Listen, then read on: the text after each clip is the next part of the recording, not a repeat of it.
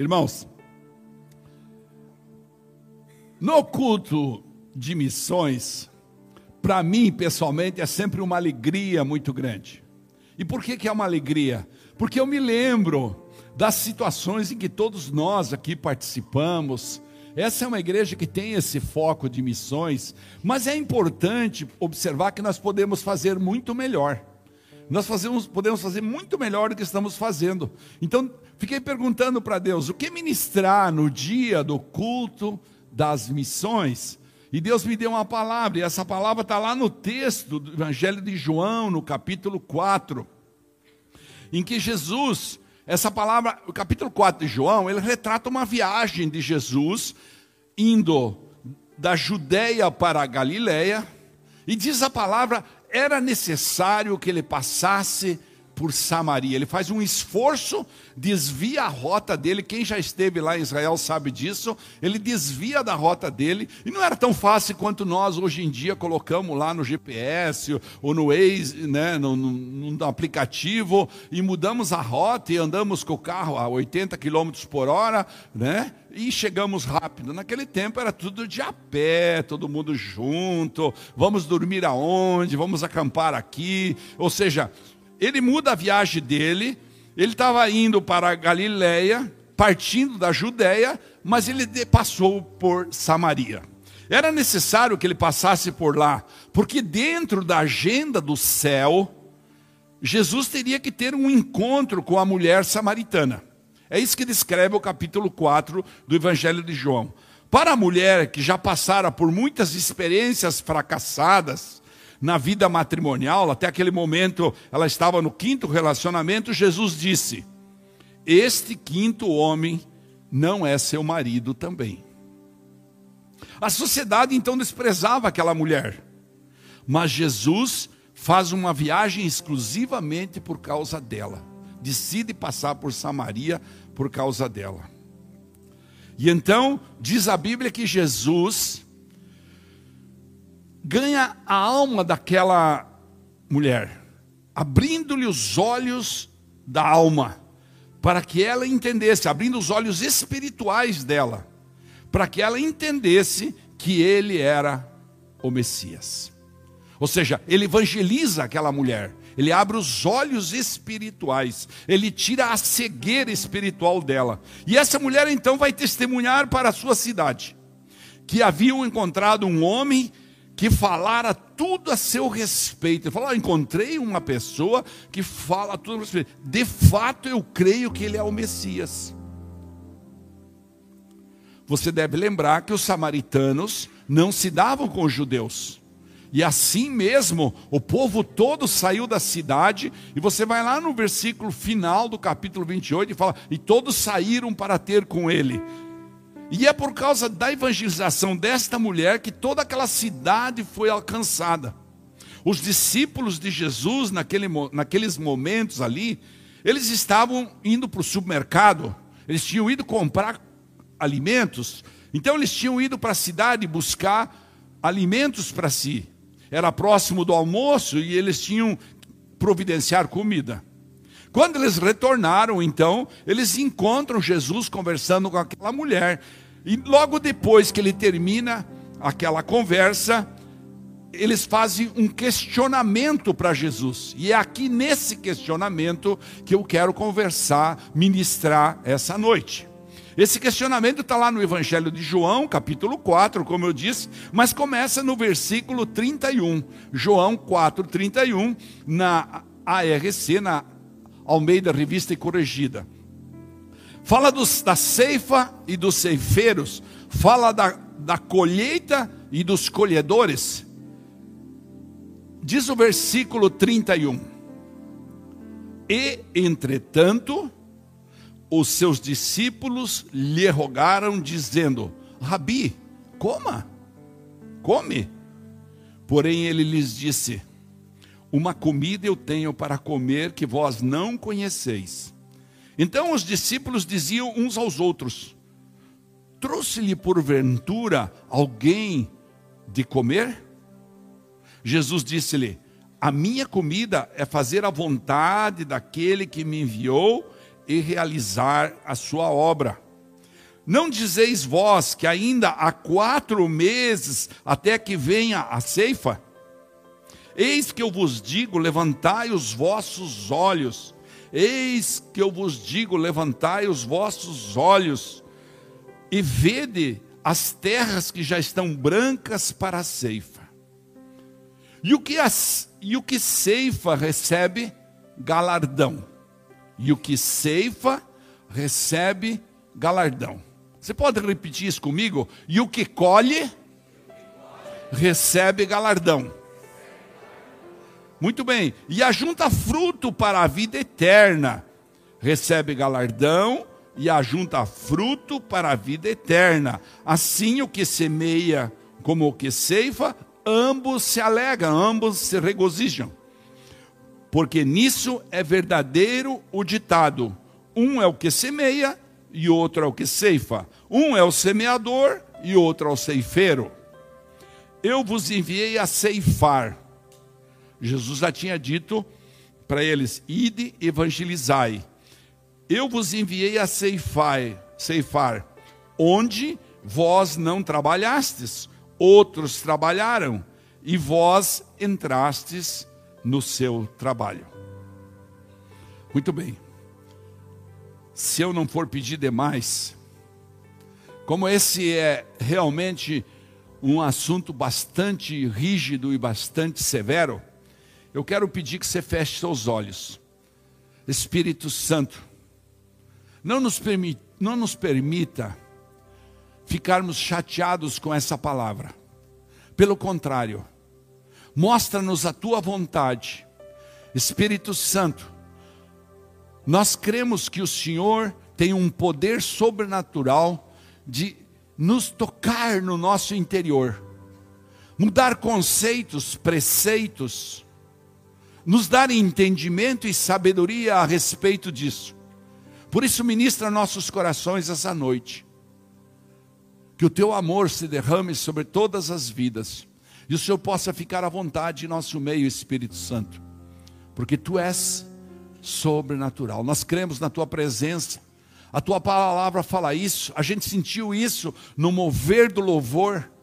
Por isso, nessa noite, toca nossos corações toca a nossa mente e muda os conceitos, os princípios e nos ensina nesta palavra, em nome de Jesus. E a igreja diz: Amém, Amém queridos. Olha só, eu quero ministrar hoje sobre isso, porque isso, esta é a mais nobre das tarefas que Deus nos deu, que Deus nos concedeu como salvos em Cristo, nós recebemos imediatamente essa tarefa de multiplicar aquilo que Deus tem feito em nossas vidas, que é anunciar a salvação eterna por meio de Jesus Cristo, é evangelizar. E por que isso? Porque eu estou falando dessa obra de evangelização.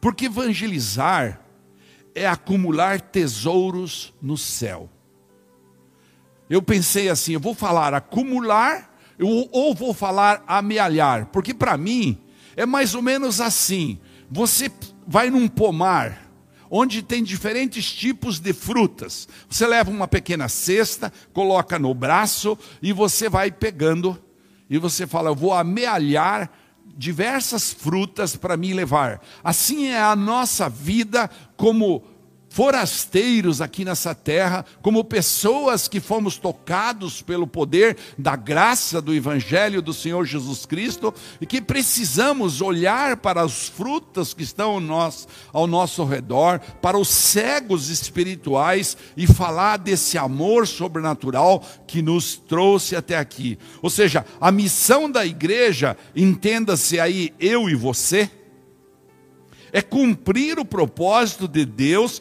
evangelizando todos os perdidos. Jesus fala que todas as nações conhecerão o seu nome, todas as pessoas terão oportunidade de saber que tem a salvação, nem todos aceitarão, até mesmo muitos que estão pregando a palavra eh, serão ignorados por ele no julgamento final, mas ele deixa claro que todos terão oportunidade através de que método?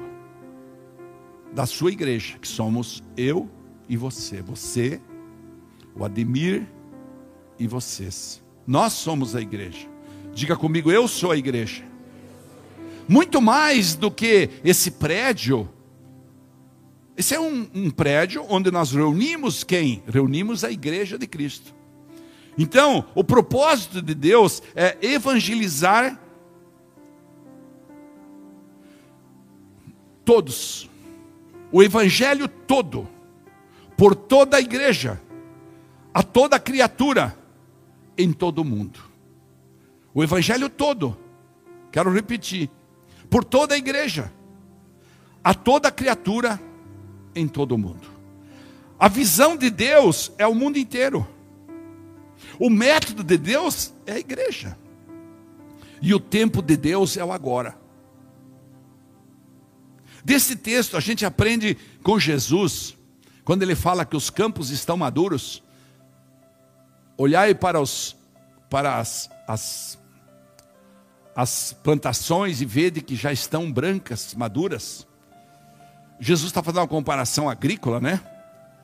A gente aprende pelo menos quatro princípios, e eu fiquei meditando sobre esses princípios, e observei que no evangelismo, no Evangelho de Jesus Cristo, nós precisamos cumprir esses quatro princípios, ter esses quatro princípios como convicção na nossa vida pessoal.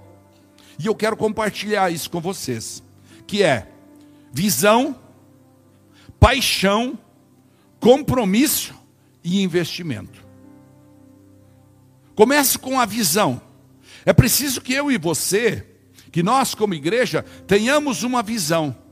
Jesus falou nesse texto que a gente acabou de ler: Eu vos digo, levantai vossos olhos e vede as terras que já estão brancas para a ceifa. Ele está dizendo, é agora, é preciso que nós entendamos que o tempo de Deus, o tempo de Deus, não é o tempo nosso mas as plantações estão prontas, e quando uma plantação está pronta, se você não colhe e vem a chuva, você provavelmente vai ver apodrecer. Pega uma plantação de milho, né, pastor? Lembra dos meus 23 mil sacos da minha plantação? Então, é, é, é... uma vez eu fiz uma plantação, e eu não, não entendia muito de plantação. Entendi de defensivo, mas de plantação não. E aí nós ficamos esperando, e chovia, e chovia, e nós esperávamos um pouco mais, um pouco mais. E o dia que a gente colocou a ceifa, estava tudo podre as espigas já. Não tinha mais quem comprasse aquele milho. É assim que nós fazemos quando nós deixamos o nosso evangelizar para depois. Jesus não está falando de campos de trigo, de soja, de milho, como eu falei, mas Jesus está falando de vidas. Nós precisamos ter visão de quê? de que o mundo está perdido, irmãos. Do analfabeto ao cientista, do ateu ao religioso, do índio ao cidadão das grandes metrópoles, há uma multidão de pessoas cegas que não estão vendo, que estão indo direto para o inferno. Deixa eu dar alguns números para vocês. Falei para a pastora, eu fiz uma pesquisa, fui lá no Google, comecei a procurar. Achei uma instituição que estuda isso. Na Índia, segundo país mais populoso do mundo, que tem 360 milhões de pessoas, desculpe, que tem 360 milhões de deuses. Quando nós sabemos, eu e você, que só tem um Deus vivo e verdadeiro. Mas para eles, cada pessoa que morreu, e que eles consideravam alguma coisa, eles põem uma estátua lá, tem um castelinho numa loja, tem um castelinho noutra casa, tem um outro um, um, um, um lugar lá para adorar. Tem as vacas para adorar. Né? Tem todas essas coisas. Então a Índia tem 360 milhões de deuses. Japão, terceira maior potência econômica do mundo, ainda queima incenso todos os dias para Buda. A África, ah, que dizer da África então? O animismo, a feitiçaria, o islamismo escravizam milhões de pessoas. Observe, das 40 nações mais pobres do planeta, 32 estão na África.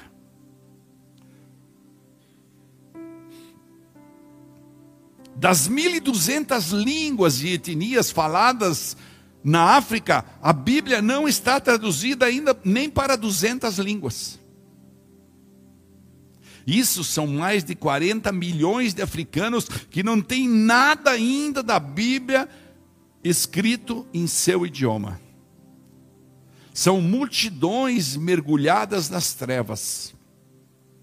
Na Ásia, das mais de 1.800 línguas faladas, pouco mais de 100 têm a Bíblia traduzida para o seu idioma. Na Europa, que é o berço da cultura mundial, é considerada hoje como pós-cristão, onde o ateísmo está solapando todas as pessoas. Na América Latina, aqui todos nós conhecemos a força da idolatria na América Latina da adoração a santos, da adoração a estátuas, das procissões feitas é, é, é, por, por pessoas atrás de demônios. Feitiçaria, sincretismo, misticismo, ateísmo.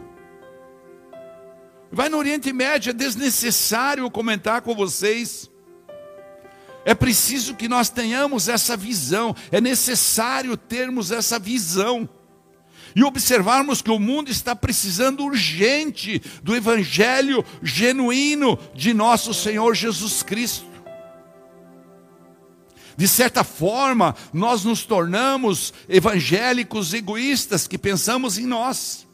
Mas nós precisamos lembrar que estas mesmas pessoas precisam ser tocadas como nós fomos, precisam ser alcançadas como nós fomos, elas estão presas nas mãos de laços satânicos.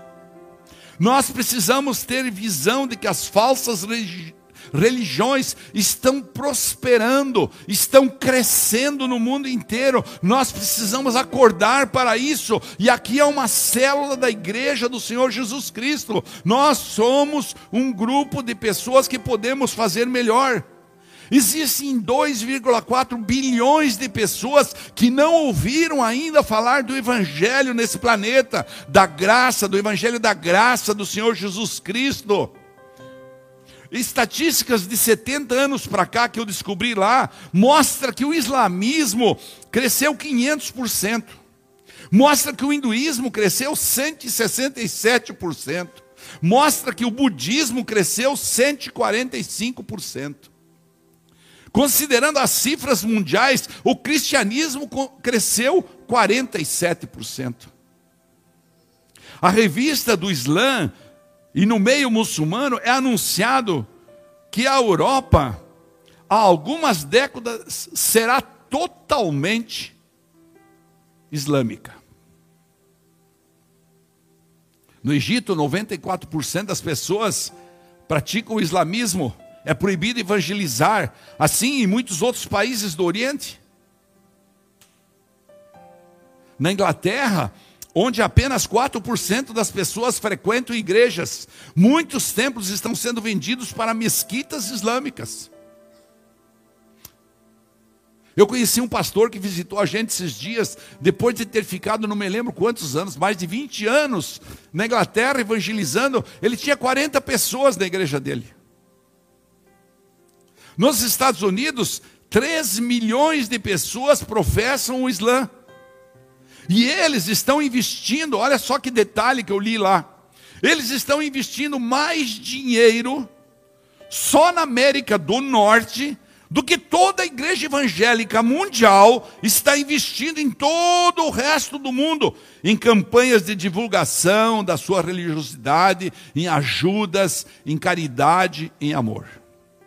Amados, enquanto a igreja tantas vezes recua, Enquanto nós ficamos pensando que essa é uma responsabilidade do outro, o que não é verdade, segundo a Bíblia, essa é uma responsabilidade de cada um de nós.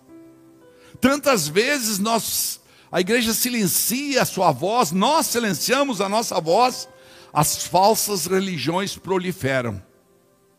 Diariamente eu dou graças a Deus, eu dou graças a Deus, todos os dias, por esta igreja ter uma visão de levar o evangelho aqui para a Costa Esmeralda, de fornecer essas 30 mil refeições fornecidas desde o dia 13 de setembro do ano 2020. Eu dou graças a Deus, estamos bem próximo disso, né? Dou graças a Deus por pessoas maravilhosas que essa semana passada, uma pessoa, uma empresa mandou 150 cestas básicas. Isso significa que a igreja está sendo vista com muita autoridade, com muita seriedade.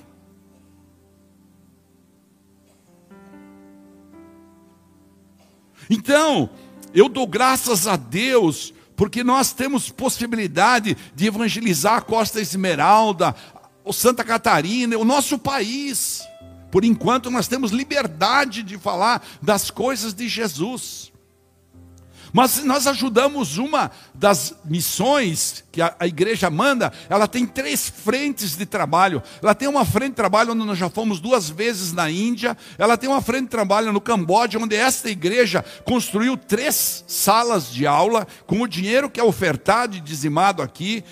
E ela tem uma frente de trabalho agora linda, maravilhosa na, na Tailândia, onde é extremamente difícil falar do cristianismo e usa a estratégia de abrir escolas sérias dentro do padrão daquele país para fazer escolas bilíngue e ao fazer escola bilíngue usa a estratégia de cantar antes de cada dia canções cristãs para ir falando das coisas de Jesus para aquelas crianças e então depois estabelece igrejas, 11 igrejas já tem lá na Índia, uma delas para cegos, é, outras tem no Camboja e outras está começando na Tailândia. A, a da Tailândia está começando dentro da própria escola. Essa é uma das missões que nós ofertamos aqui. Um dia o Naya vem aqui para nós conversar de novo com ele. É cheio de compromissos. Está no Brasil por coincidência. Muito bem. Nós, irmãos, nós podemos fazer melhor. Nós podemos melhorar e avançar. Olha para quem está do teu lado e diga: nós podemos melhorar e avançar. De que maneira nós precisamos ter visão? Jesus falou: olhai, erguei os vossos olhos, olhai para os vizinhos, olhai para os campos que estão maduros, olhai para as pessoas que estão sofrendo, olhai para os viciados, olhai para os alcoólatras, olhai para os maridos que estão espancando suas mulheres. Veja o nível de femicídio desse país, um país cristão conhecido por cristianismo. Olhai para eles. Nós precisamos ter visão de que sem Cristo e seu Evangelho, o mundo estará perdido. Precisamos ter visão de que os campos já estão maduros e brancos para a ceifa. Está tudo pronto. As pessoas estão sedentas. Ontem à noite eu saí de casa, 15 minutos, peguei o carro e fui comprar um alimento, e, e enquanto eu esperava o alimento, eu pude falar com uma pessoa e dizer do amor de Jesus, da graça de Jesus, e depois eu não vi mais a pessoa e chegou minha encomenda e eu saí. Quando eu saí, que eu cheguei na esquina, eu escutei que alguém me chamava. Era aquela pessoa que falava: Pastor, fica tranquilo, amanhã eu não posso ir na igreja, mas numa quarta-feira eu vou lá, eu quero falar com o Senhor. Meu Deus, eu preciso disso aí. É preciso você abrir os olhos espirituais da sua vida para que o Espírito Santo fale para você. O Espírito Santo vai dizer para você: toque essa vida, fale do jeito que você sabe. Mas para isso me veio a segundo ponto se o primeiro ponto é a visão, o segundo ponto chama-se paixão. Diga comigo, paixão. Jesus falou: a minha comida é fazer a vontade daquele que me enviou e realizar a sua obra. É preciso ter paixão de fazer a vontade daquele que nos enviou e fazer a sua obra. A falta de evangelismo mais audacioso, um evangelismo mais dinâmico, mais presente no meio cristão, daquele evangelismo que a gente se questiona: quantas pessoas eu trouxe no último mês para o evangelho, para quantas pessoas eu falei do amor e da graça de Jesus, quantas pessoas eu trouxe para a igreja nos últimos 360 dias. Quantas pessoas, qual o galardão que eu amealhei durante esse tempo? É preciso ter paixão, é preciso ter um, um, um, um evangelismo presente no meio cristão. Não é por falta de método, nem de conhecimento, mas é por falta de paixão. Falta de nos apaixonar por essa, por essa ordem do Senhor Jesus. Quero dar um exemplo. Por exemplo, nós conhecemos pessoas que têm muito conhecimento, todos nós conhecemos, doutas no conhecimento teológico, que atravessam mares para ir a uma conferência, que saem de casa e enfrentam essa BR aí para ir em outra cidade para fazer um curso, nós conhecemos isso. Nós conhecemos pessoas que vão com qualquer facilidade e gastam muito dinheiro num congresso eles vão se instruir. E depois, quando chegam, puxa, preciso viajar para outro lugar. Viajam para outros congressos para escutar grandes teólogos, grandes pensadores, gastam horas da sua vida na internet, compram cursos. Pessoas que leem livros e mais livros. Irmãos, olha o triste disso. Mas não atravessam a rua para falar de Jesus para o seu vizinho. Pense nisso. Não atravessa a rua, não desembarca do carro para dar um abraço no frentista e dizer: Quero te mostrar um Jesus diferente, um Jesus que ama. Há uma outra vida para você. Pessoas que não se ajoelham para orar por aqueles que estão querendo trazer para o Evangelho. Nós temos que ter essa visão, esse entendimento que essas pessoas estão presas na mão de Satanás. Satanás está segurando elas. E o que, que quebra o jugo? A adoração, o louvor, a oração por aquelas pessoas. Deus, eu quero colocar aqui uma lista de pessoas. Eu gosto de testemunhar a respeito da pastora Raquel, que uma vez ela me convidou, falou: "Vamos fazer uma relação das pessoas que nós queremos falar de Jesus". E então nós sentamos juntos e fizemos uma relação que ultrapassava a casa dos 30 pessoas. E começamos a orar em cima daquilo. E daí, sabe como é que é? Vai passando três meses, cinco meses, pessoa vem, outra vem, outra vem. A gente deixou aquele papel. Um dia nós olhamos aquele papel quando nós já estávamos morando aqui. Lembra? Era na contracapa da Bíblia. Lá no fundo, aqui tem aquela folha branca. Estava todos os nomes lá. Para nossa surpresa, todos estavam no Evangelho. Então é preciso que a gente entenda que o que falta é paixão. Diga comigo: o que falta é paixão.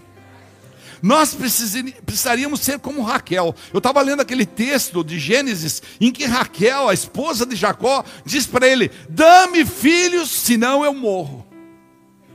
Raquel fala para Deus: Olha, minha irmã, que nem era para ser a esposa dele, que meu pai enganou ele e colocou aí minha irmã no meu lugar. Depois ele trabalhou mais sete anos para mim. Agora ele precisa, ele me ama. Eu preciso de filhos. Eu tenho paixão por ter filhos. Dá-me filhos, senão eu morro. Talvez nós pudéssemos chorar diante de Deus e dizer: Meu Deus, dá-me filhos, senão eu morrerei. Dá-me filhos espirituais. Me ajude. Eu não quero ser um crente estéril. Crente estéril não reproduz. Eu não quero comparecer diante de Deus sem ter muito galardão para apresentar, sem ter uma cesta cheia de frutas para entregar para o Senhor. Dá-me vida, Senhor. Eu ganhei um livro de um filho espiritual, que aliás é a pessoa que tem nos mantido com os produtos de limpeza aqui. É lá de Pato Branco. Uma generosidade impressionante. O pastor falou lá com ela essa semana e viu como é que é, né? Ele me deu um livro sobre mártires e ontem eu fui folhar aquele livro. Então eu achei muitos lá e não temos tempo para listar todos, mas separei dois. John Knox, ele orou ao Senhor e ele falava: Senhor, dá-me a Escócia ou eu morro. Dá-me a Escócia ou eu morro. Senão eu morro. Whitfield lutava com Deus. Se não queres dar-me almas, retira a minha. Conta o livro que a esposa dele entrou no quarto enquanto ele estava orando. E naquele quarto, ele estava falando isso e ela ficou preocupada. E ele falou para ela: Eu prefiro morrer se eu não tiver almas, porque ele entendeu o chamado do cristão. Ele queria levar uma cesta muito grande de galardão para a eternidade. Qual é a solução? Se apaixone por almas.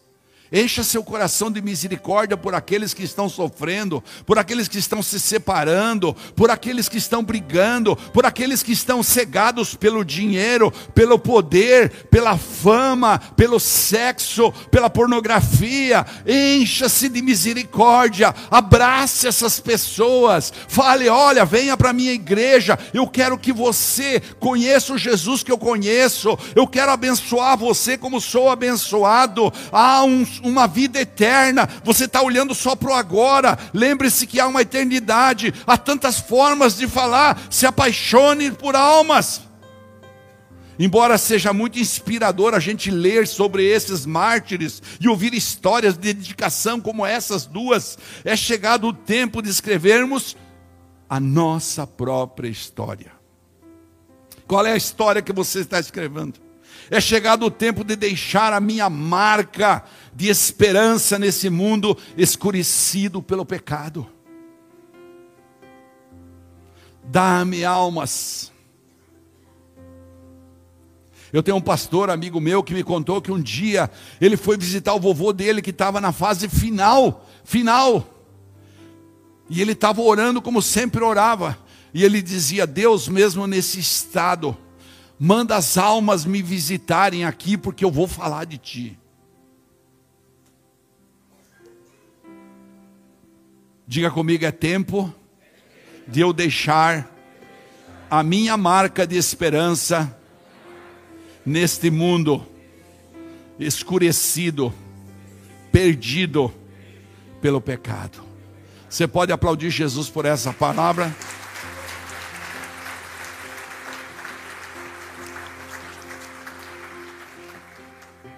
Irmão, Jesus está falando conosco essa noite. Jesus está acordando a gente essa noite. Nós seremos responsabilizados. A Bíblia fala isso, eu vou explicar depois para você. O que, que você tem feito para salvar almas? Eu não posso sonegar, sonegar essa mensagem do amor de Deus para as pessoas. Você não pode sonegar. Não devemos sonegar esta mensagem do amor de Deus para as pessoas. Você tem se preocupado com o destino dos seus semelhantes? Talvez você não precise deixar sua cidade. Talvez você não precise viajar, deixar seu estado ou sua nação, passar por privações como passam lá as pessoas que estão no Quênia, as pessoas que estão no Camboja, as pessoas que estão enfrentando o perigo de vida na Índia, as pessoas que estão passando fome, como na Guiné-Bissau, onde eles têm. O, o, o, ele está no Brasil agora. Eu, minha oração é que ele venha aqui, você vai conhecer o Frederico, o Fred com a Raquel que teve, se não me engano, 15 malárias já, que muitos e muitos anos não conseguiu tratar seus dentes. Mas tem centenas de pessoas que conhecem Jesus através da vida dele, que tem igreja, que tem escola e tem um hospital com a esposa dele que é enfermeira. E seus filhos vieram para o Brasil, fizeram faculdade e quiseram voltar, porque entenderam essa responsabilidade. a seu redor, creia você, ao redor de você há pessoas carentes do Evangelho na sua empresa, no seu trabalho, no seu negócio, no ônibus que você está viajando, no carro que você está andando, no posto que você está abastecendo, no mercado que você está comprando, no vizinho da frente, no vizinho de trás, na, no outro lado da rua. Tem pessoas que estão precisando, são carentes, pessoas desorientadas, sem uma causa pela qual viver. Eu estou decepcionado da vida, eu não tenho razão para viver. Há um número cada vez maior de pessoas tentando se matar, se jogar na droga, porque o que, que diferença faz entre você se matar e você. O pastor Sandro fez um esforço enorme com os irmãos da igreja. Mandaram uma, um casal lá para Passo Fundo, não foi? Mandaram lá para Passo Fundo, fizeram esforço de amor. Mas esse casal decidiu se matar antes de irem para lá. Mas daí, com muito carinho, tá, então vamos. Ficaram um dia, ela saiu do lugar onde ela estava sendo internada. Eles pagaram o primeiro mês de internamento, pagaram passagem, pagaram exame, pagaram um monte de dinheiro. Ficaram um dia. Por quê? Porque já se mataram. Não, vamos falar mais alto. Diga, eu preciso de paixão. Levante tua mão direita e diga assim: Espírito Santo, querido Jesus meu Rei, meu Salvador, meu Remidor, que me deu a graça da salvação eterna. Me dá paixão, me dá paixão por vidas.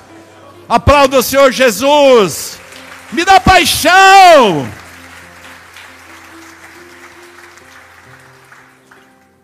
A terceira palavra que eu falei é compromisso. Visão paixão, compromisso.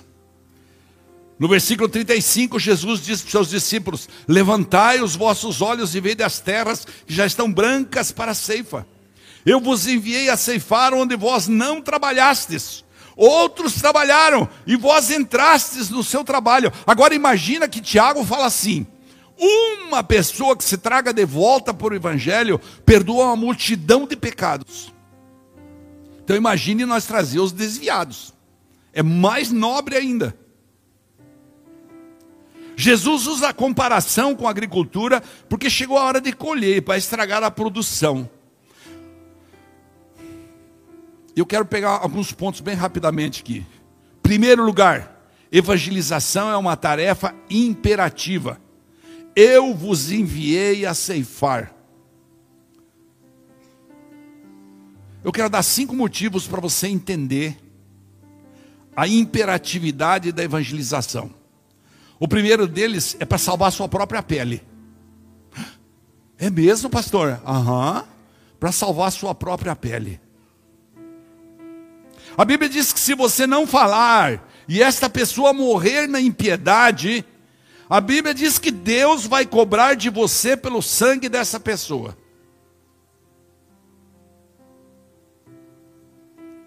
Então nós deveríamos evangelizar pelo menos para salvar a nossa alma. Esse é o primeiro ponto. Se eu tivesse tempo eu ia esmiuçar, mas você pode estudar isso na Bíblia. Se você não fala para uma pessoa e ela morre, e você teve a oportunidade de falar, você será cobrado porque é imperativo. Segundo ponto, é preciso evangelizar, porque diz a Bíblia que as pessoas que estão perdidas estão no fogo, e então é preciso evangelizar para tirar essas pessoas do fogo, da cegueira. Se você passasse por um incêndio, presta atenção comigo, você está passando por um incêndio, ali dentro daquele incêndio tem uma criança, e você tem chance de alcançar, você vai passar do lado e vai deixar aquela criança morrer queimada? Não, você vai correr lá e vai até se se queimar se for preciso, mas vai tirar aquela criança ou aquela pessoa. Pois se o um incêndio é tão grave, a penalidade eterna para aquela pessoa é muito mais grave. Você sabe disso, a Bíblia explica claramente isso. Só existem dois caminhos para a eternidade: o caminho da salvação eterna com Deus e o caminho da morte com Satanás, do fogo do inferno. Eu sei, as pessoas não gostam que a gente fala nisso, mas Pedro explica bem isso, lá em 2 Pedro, no capítulo 3, no cap... versículo 12, ele fala: aguardando e apressando-vos para a vinda do dia de Jesus, porque esse é o terceiro ponto, nós precisamos apressar a vinda de Jesus. Como é que nós vamos apressar a volta do Senhor? Evangelizando pessoas. Quarto ponto é evangelizar para que Deus seja glorificado. Eu quero ver a glória de Deus nessa casa. Eu quero ver a glória de Deus nessa família. É tão lindo olhar daqui e ver pessoas que estavam envolvidas com vícios, com situações difíceis, com sexo ilegal, com coisa, e saber que Deus os libertou disso. Às vezes, quando a pessoa pergunta para mim pessoalmente, e eu não quero fazer disso uma ufanação, senão quem vai perder o galardão sou eu, mas é importante você entender. Eu vou falar para um cara que é bem postado, um cara rico, um cara que tem uma caminhonete bonita, um cara que tem dinheiro, e falo para ele: por que você não vem para o Evangelho? Faça, deixa Deus te usar, Deus vai te, né? Deus já te deu dons, esses dons vão ser santificados. Venha para o Evangelho. E ele fala: mas por que, que você está no Evangelho? Que, que você ganha com isso? Você tem remuneração na igreja? Você está lá porque você está ganhando um dinheirão. Eu falei, não, nós não temos remuneração na igreja. Nem do nosso combustível. Eu e a pastora Raquel não temos. Nada. Não tiramos um centavo. Pelo contrário, somos ofertantes e dizimistas de todos os nossos negócios. Mas então por que, que você está lá? Porque dinheiro não é meu Deus. Eu estou lá por gratidão. Eu estou aqui ministrando a tua vida, a minha vida, a vida minha, por gratidão pelo que Deus fez. Eu sei do buraco que Deus me tirou. Eu sei das trevas que Deus me tirou. Eu sei do lugar que alguém conseguiu orar. Essa pessoa até hoje é amiga, ainda essa semana ela falou comigo. A pessoa que orou durante muitos anos por mim. Os filhos delas, a filha, né, pelo menos, são, é mais chegada. É preciso entender isso é uma obra imperativa. Em segundo lugar, evangelização é uma tarefa, se é uma obra imperativa, evangelização é uma obra intransferível. A ONU, meus irmãos, não pode evangelizar. O governo, por mais que fale em Deus, ele não pode evangelizar.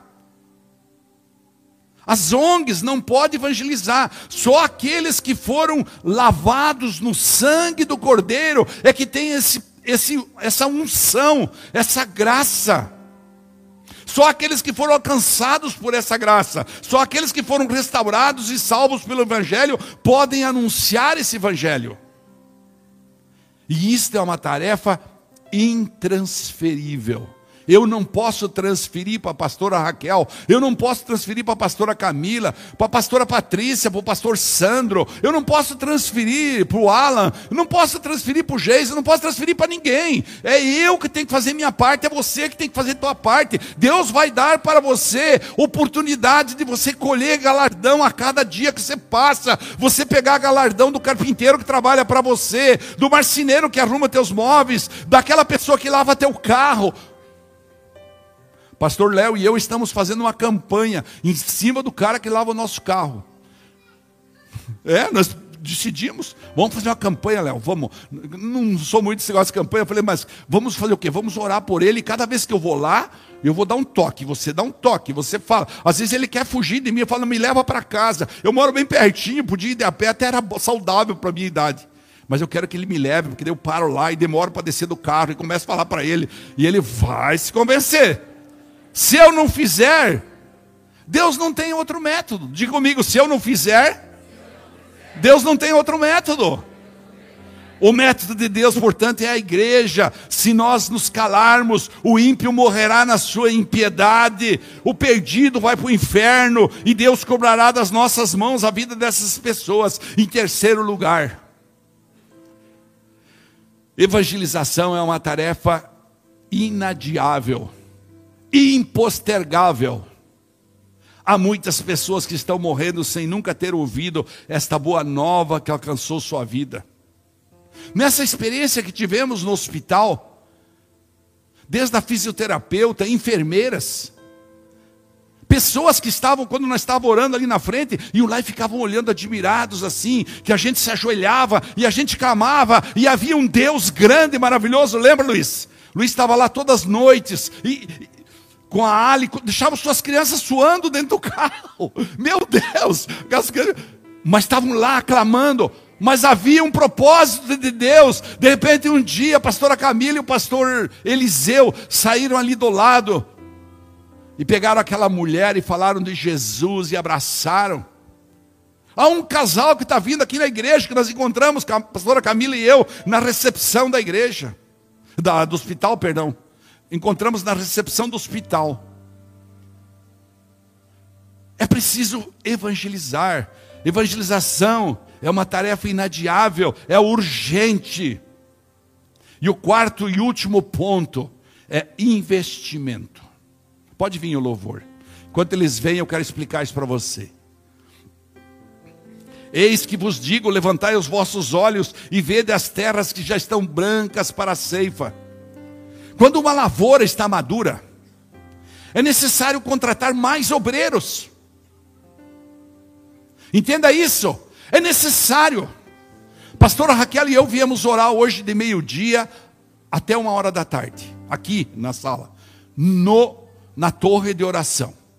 Aliás, eu convido você a vir em qualquer horário, você pode vir. Você pode falar para a secretaria qual é o horário que eu posso ir? Qualquer horário.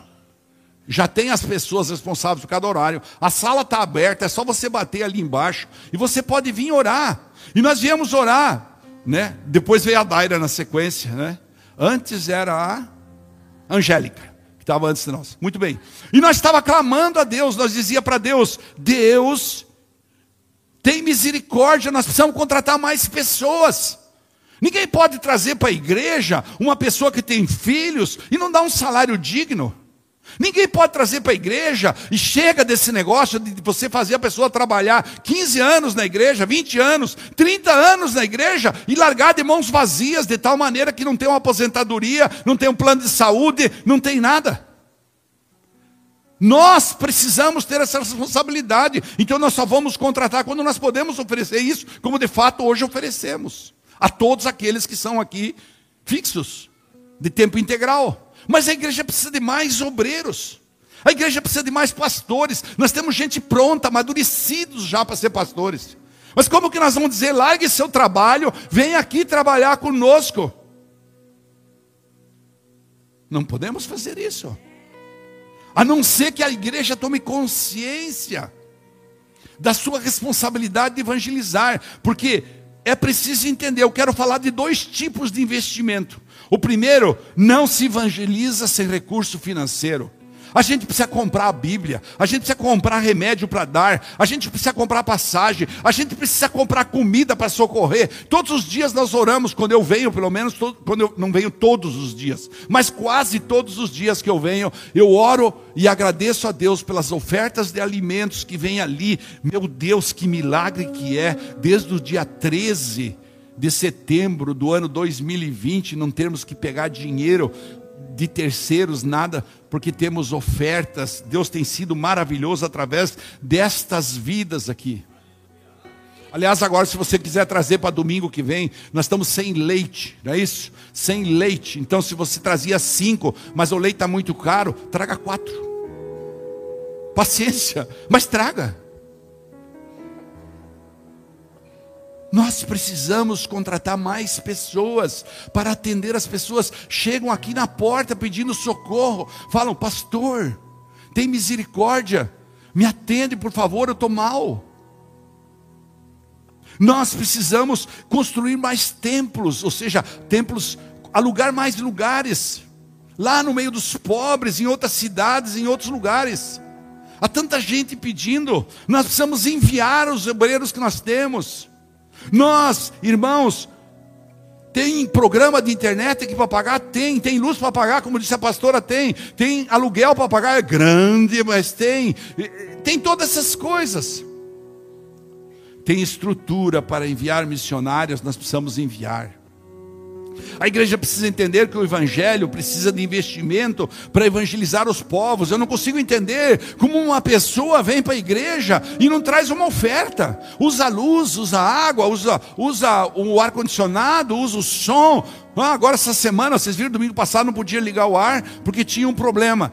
Chama o eletricista, troca as chaves, paga caro. Tudo custa dinheiro.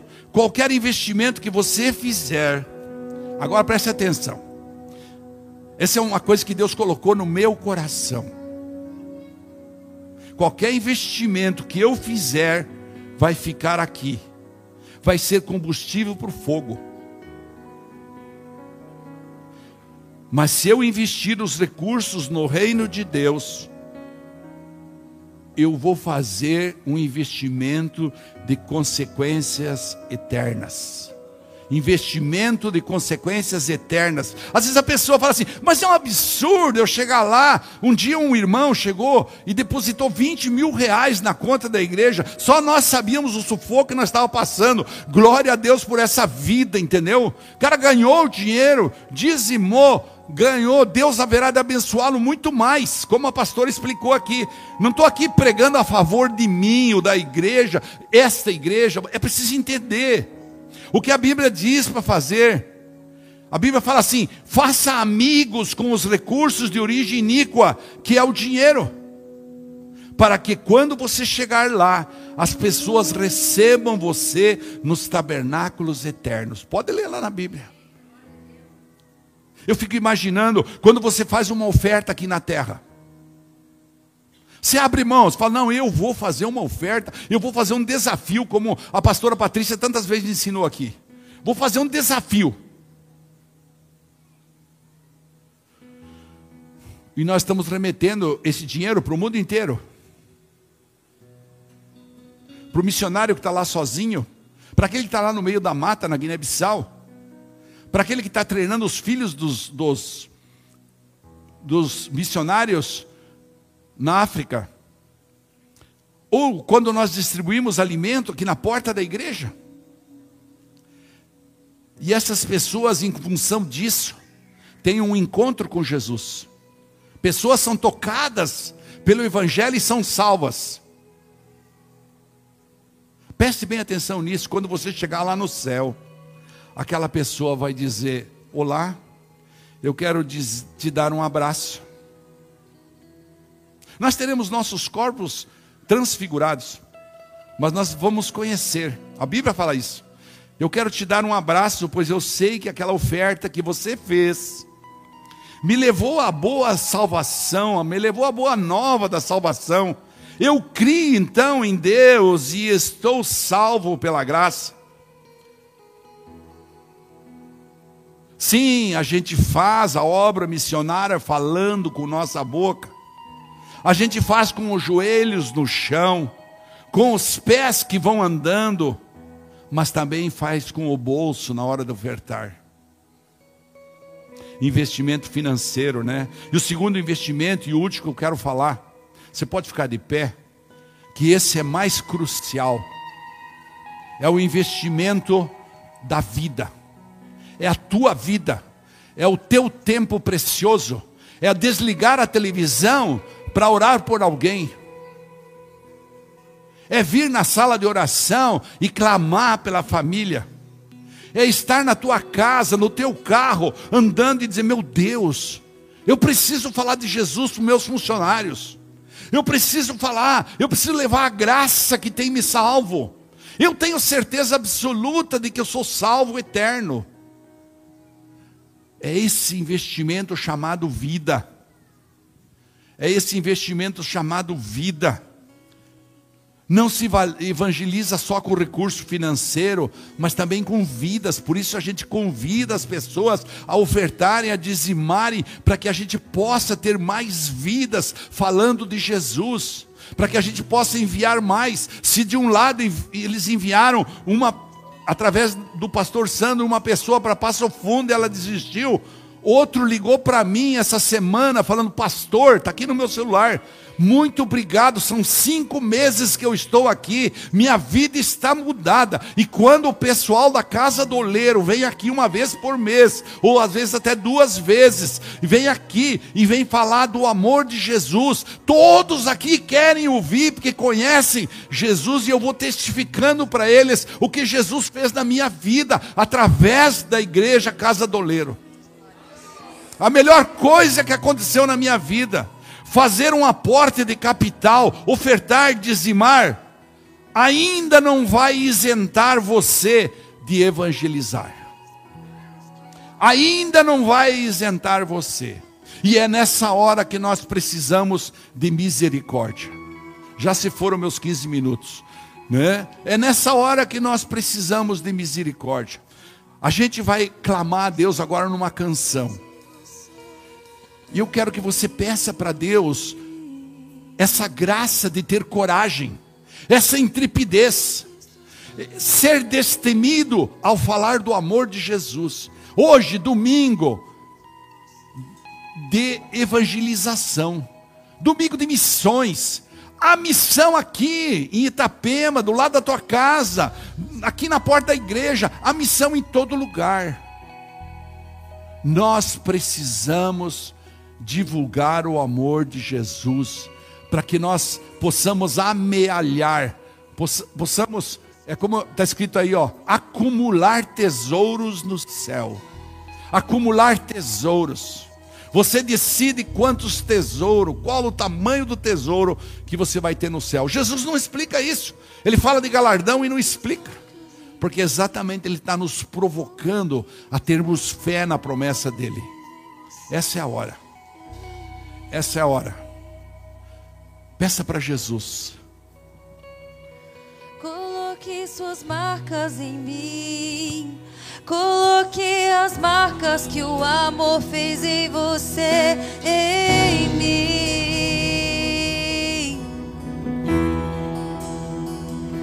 Coloque suas marcas em mim. Coloque as marcas que o amor fez em você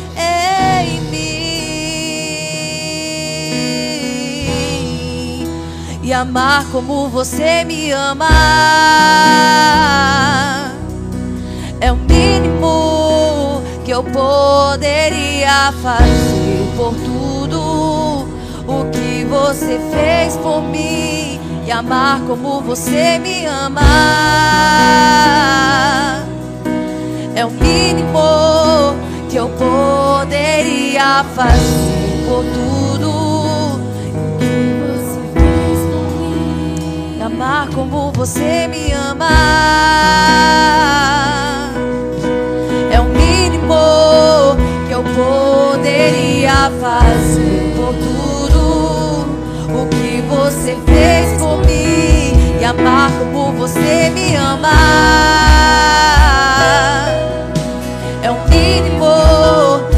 poderia fazer por tudo o que você fez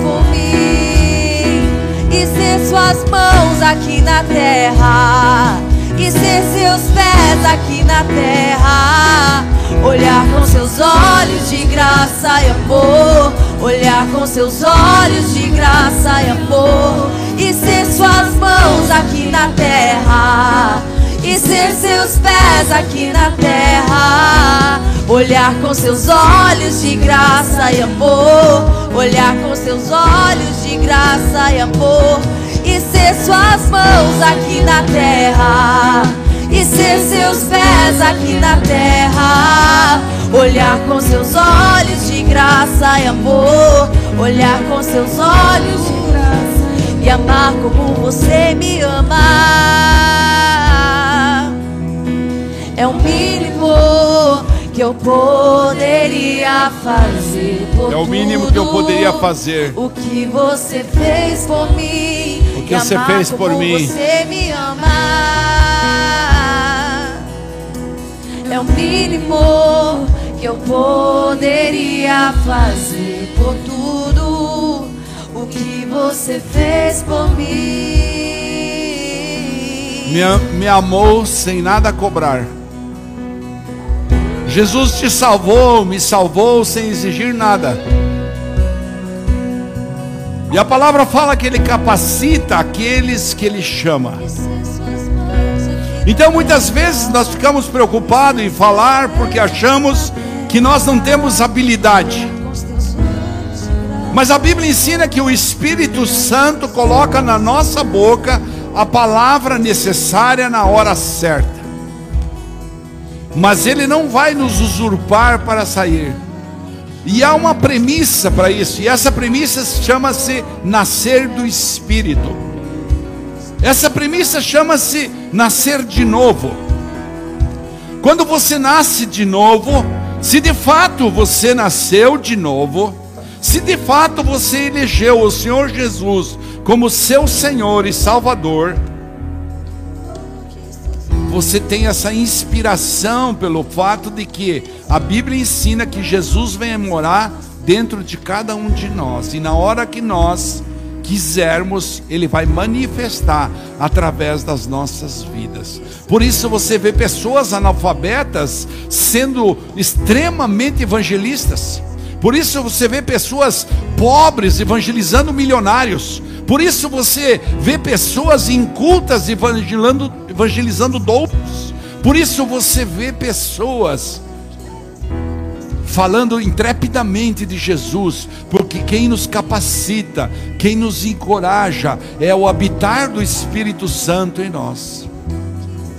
E eu sei que nós estamos com o tempo adiantado, eu sei, mas o Espírito Santo está nos constrangendo a oportunizar.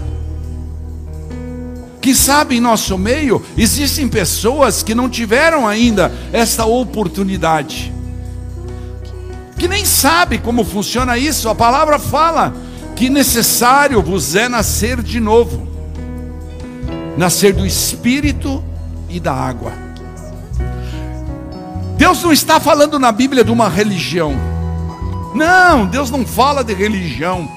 Deus fala de um relacionamento puro e único direto com Ele. Deus fala que enviou o seu Filho para que todo aquele que nele crê não pereça, mas tenha vida eterna. E quando o seu Filho aqui esteve, ele disse: Aquele que me confessar diante dos homens, eu o confessarei diante do Pai. Eu sei, é uma oração muito simples que nós queremos fazer com você, mas é uma oportunidade que nós temos de dar a você oportunidade de ser capacitado nesse momento de uma forma sobrenatural. O Espírito Santo de Deus vem habitar dentro de mim e de você. O Espírito Santo de Deus vem revelar para você, inspirar você naquele momento que você precisar. Ah, mas é só na evangelização, pastor? Não. É na hora do negócio, é na hora que você está tendo um ataque satânico na sua casa, há um alerta geral ligado na sua mente. Pare, saia desse lugar, segure as pontas, não fale mais. O Espírito Santo tenta o tempo todo nos conduzir, por isso ele nos capacita, nos inspira e nos revela. Jesus disse para Nicodemos: Nicodemos, por que, que você veio falar comigo? Ah, porque eu não estou entendendo. Como que funciona isso? Acabou a lei, acabou a graça, como é que é? Não, eu não vim para destruir a graça. Mas nesse mesmo capítulo, Jesus fala para ele: necessário é nascer de novo. Não, você não vai entrar na barriga da sua mãe, nada disso. É você pegar a sua alma que foi feita criatura no dia que você nasceu e transformar ela num filho. Então, quando você nasceu, você era criatura. Criatura de Deus, foi criado por Deus. Mas Deus esperou esse dia para te dar uma oportunidade para você dizer: não, eu não quero mais só ser criatura, eu quero ser filho de Deus. Eu quero é, poder adorar o primogênito desses filhos, chamado Jesus, o meu Cordeiro Santo. Eu quero entender que Jesus veio ao mundo, como diz em João 3,16, porque Deus amou o mundo de tal maneira que deu o seu Filho para que todo aquele que nele crê não pereça, mas tenha a vida eterna.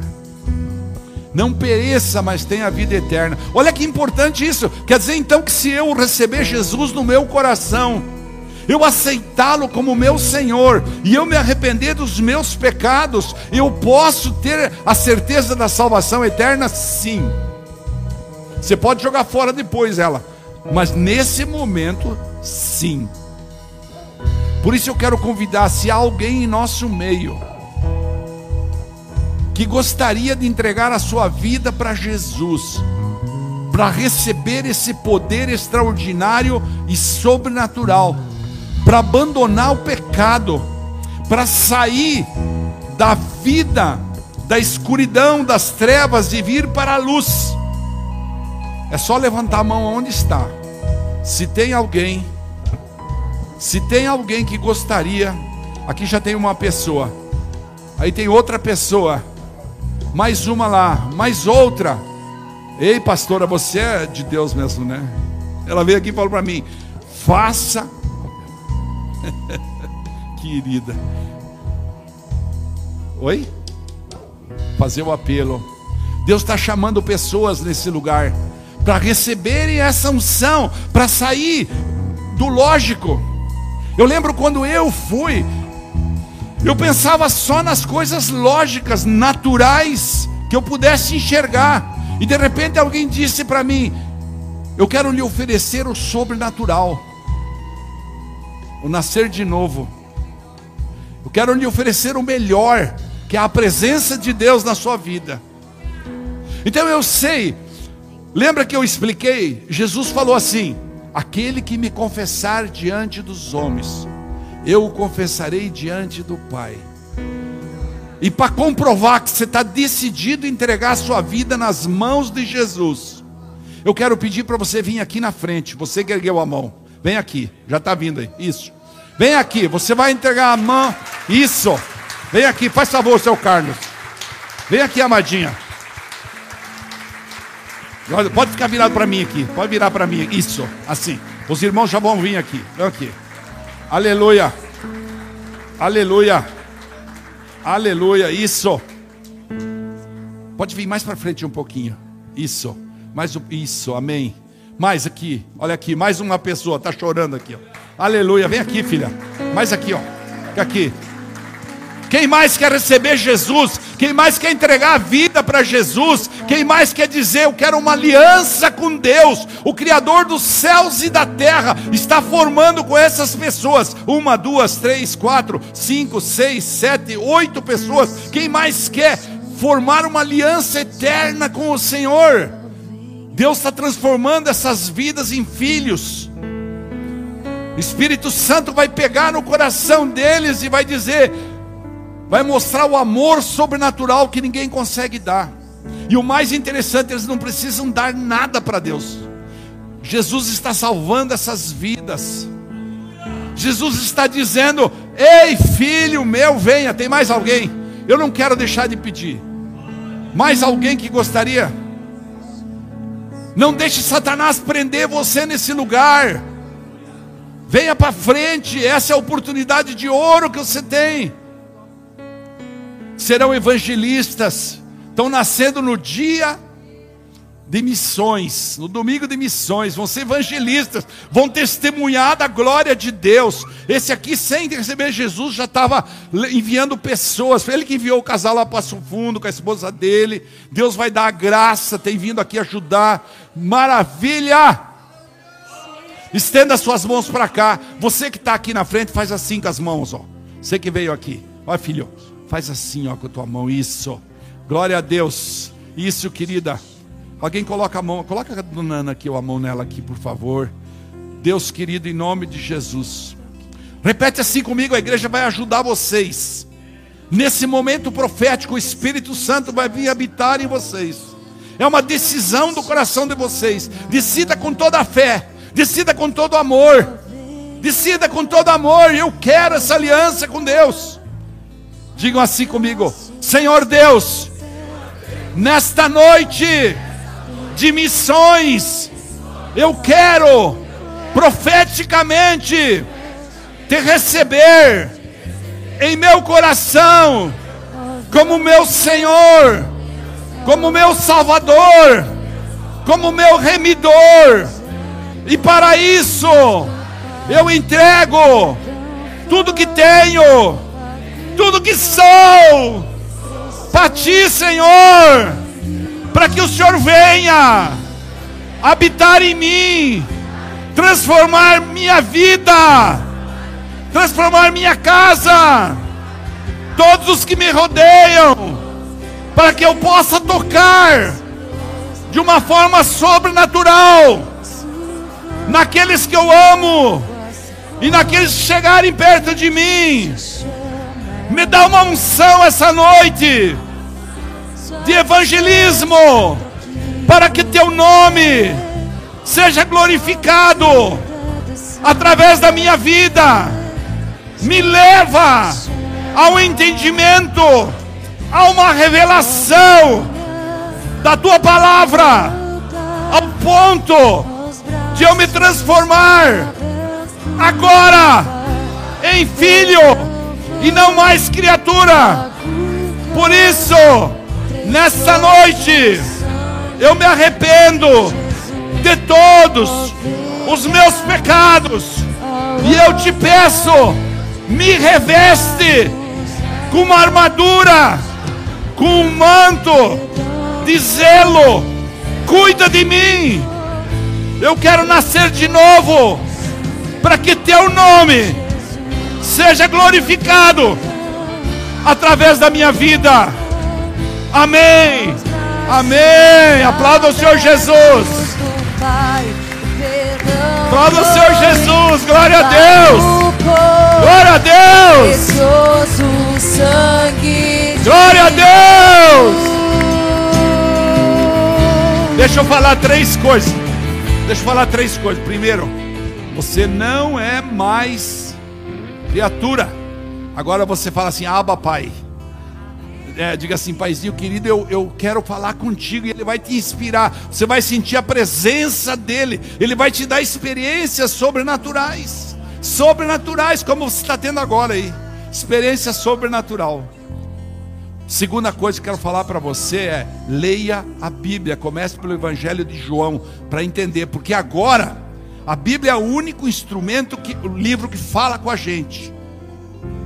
É diferente dos livros comuns, ela fala com a gente. Se você ler dez vezes o Evangelho de João, dez vezes diferente, ele vai falar com você. Então, leia a Bíblia. Segundo, eu quero, acenda a luz, eu quero que você vire para lá. Quero que você vire para lá. Agora você não está mais sozinho, agora você tem uma família, olha só. Aplauda a vida deles. Aleluia! Abraça eles. Abraça eles. Deus abençoe. Peraí. Irmãos, vamos encerrar então. Coloca as suas duas mãos para frente, assim. O pastor vai abençoar a sua vida. Você vai sair desse lugar hoje cheio de unção para evangelizar, consciente da nossa responsabilidade, do nosso investimento como pessoa, do nosso investimento como vidas, da nossa paixão pelo evangelho. Oh meu Deus! Oh meu Deus!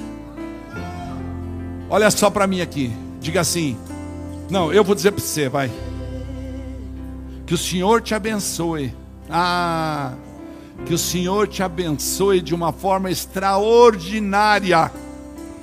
Que o Senhor faça resplandecer a visão, a visão na sua vida que o rosto dele esteja na tua frente todo o tempo, cuidando de você. E o Senhor volte para ti o teu rosto e te dê uma paz que transcende todo o entendimento. Sabe por quê? Diga comigo, eu sou tudo que a Bíblia diz que eu sou. Diga lá, eu tenho tudo que a Bíblia diz que eu tenho. E eu posso tudo que a Bíblia diz que eu posso. Então eu e minha casa serviremos ao Senhor evangelizando as vidas. Olha só, volte sempre, traga mais gente, porque se Deus é por nós, agindo Deus, Deus é bom toda hora. Vão em paz, Deus acompanhe. Aleluia! Amo vocês!